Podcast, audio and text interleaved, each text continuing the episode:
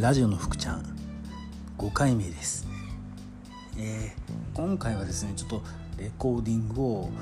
えー、iPhone X の防水カバーを外して、えー、収録をしています。どうですか？どうでしょうか？ちょっと向きを変えるのでノイズが入ってたらごめんなさい、えー、この方がうまく撮れるんじゃないのかなと思って今は収録をしています。で本日のテーマ、うん。えーまあ、僕が書いた、えー、小さな居酒屋のアナログ戦略術っていうのを昨日ねあの一番最初の部分、まあ、見出しで言えば2つ分ちょっとお話しさせていただいたものの続きをいこうかなっていうふうに思います。で、えー、2割も違えばみんなが気づくっていう部分なんですけど、えー、まあ、どういうことかって言ったら、まあ、値段とかでも、まあ、分量とかでも大きさなんかでもなんですけどせいぜい1割、うん、10%の変化で、えー、気が付く人っていうのはまあ多くて2割ぐらいなんですね。で逆にですねあのそのものものの価格とか分量とか大きさとかが 20%2 割違ってたら、えー、全体の8割の人が、まあ、気が付くよっていうふうに言われてるんですが、まあ、確実にですね違いを気が付いてもらおうと思えば、まあ、25%ぐらい差をつけてたらほとんどの方があ違うなっていうふうに気が付くような感じになってます。でですね、まあ、例えば分量が125%アップしてたらあこれはお得だなと、うん、で値段ですね。価格が125%アップしたらおこれはなんか高いぞとか高級になってるなとかっていう風な印象になってきます。でうんまあうちの場合うちの場合というかね飲食店ですから、えー、リピートをこうお客さんにリピートをしてもらうための仕掛けをこうしていくわけなんですけど、まあ、昨日も最後の方に言いました。圧倒的な差別化と気絶するほど魅力的な提案をこうしていくんですが、まあ、その中で例えばなんですけどボリュームで突き抜けてみるっていうのが、え方法としてあります、うん、例えば他のお店と同じ商品同じものだとしたら価格あ分量がですね2倍になったとします。どうなるでしょう？居酒屋の料理って大体あの300円から500円ぐらいのものって結構多いと思うんですけど、えー、割と可愛らしく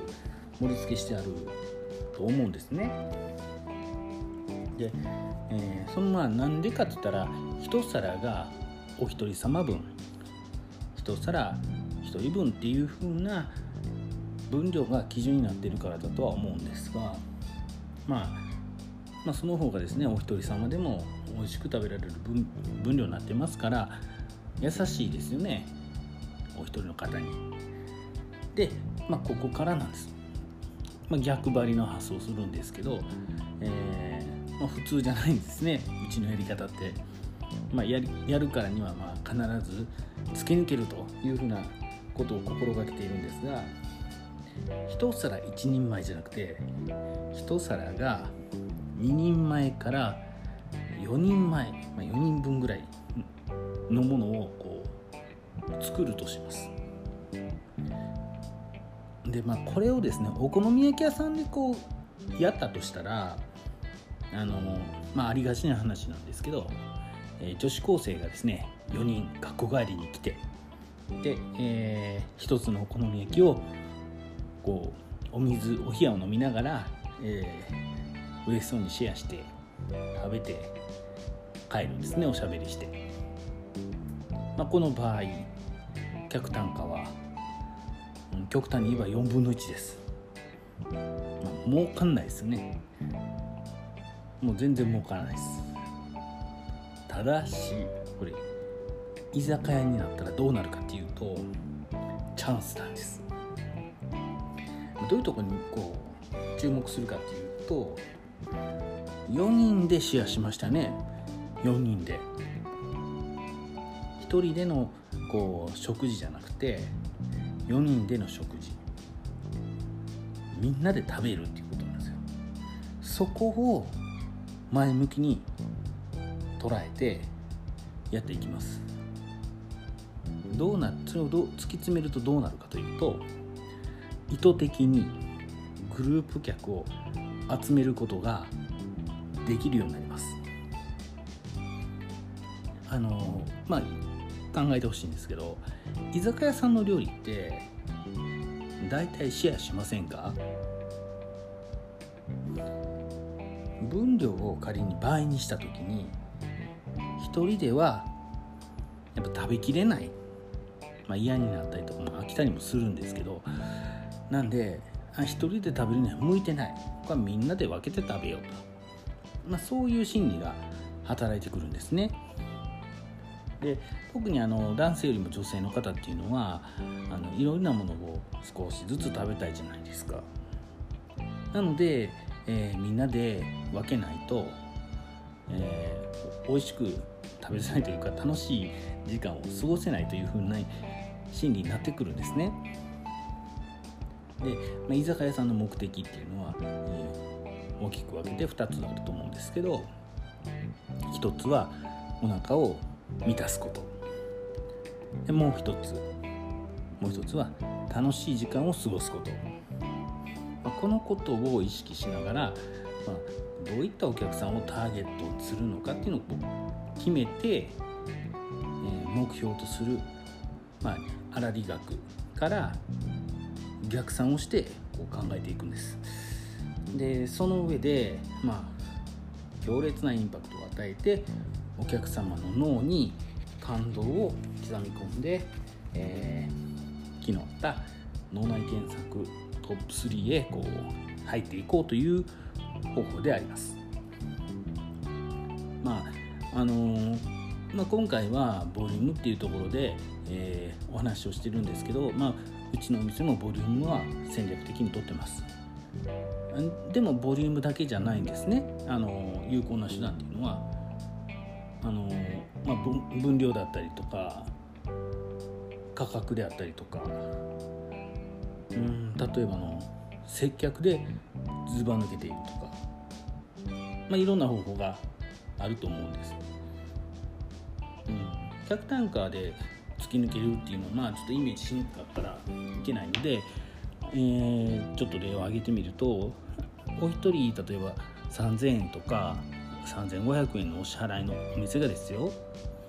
1万円とか2万円のお店のレベルで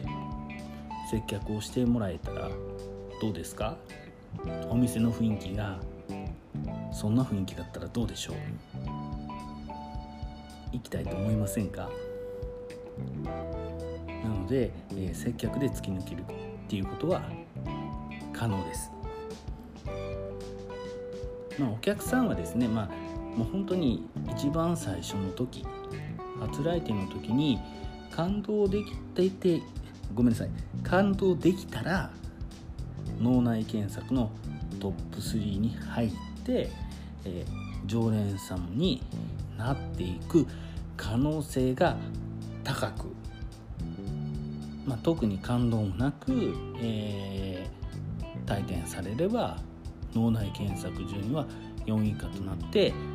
ー、一元さんに終わってしまうっていう可能性が高いと。いうふうなことになると僕は経験上感じています。どうですかね皆さん、まあ、ここもねあの人によって意見はいろいろあると思うんですが、えー、ちょっと考えてみてもらえたらなっていうふうに思います、